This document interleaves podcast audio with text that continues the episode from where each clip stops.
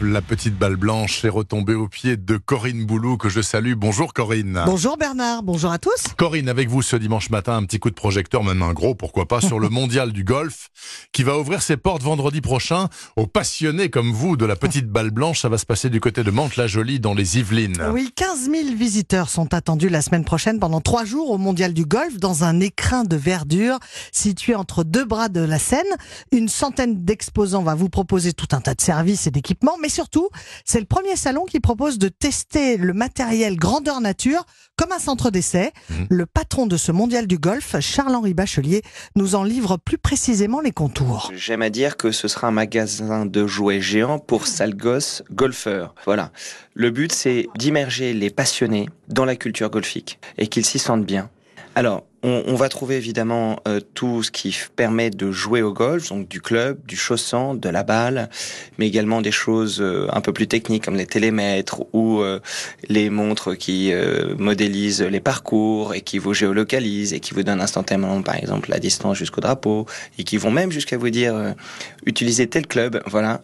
Euh, on va retrouver de l'art de vivre, on va retrouver du voyage, on va retrouver de l'équipement de golf et on a la possibilité de tirer en distance réelle avec deux practices qui seront installés, un de frappe, donc on pourra tout taper, même, euh, même un bois en envoyant une bonne mine, et de l'autre côté un practice de wedging sur lequel on fera de l'approche, mais aussi un practice de bunker parce que ce sera sur du sable. Le mondial du golf vous accueillera donc du 12 au 14 avril prochain dans le parc des expositions de Mantes-la-Jolie. Un autre événement se prépare dans l'univers du golf, Corinne, la semaine prochaine aussi, avec le coup d'envoi jeudi du Masters d'Augusta aux États-Unis. Oui, c'est le premier des quatre grands chelems de la saison et le paradis des golfeurs d'après Tiger Woods.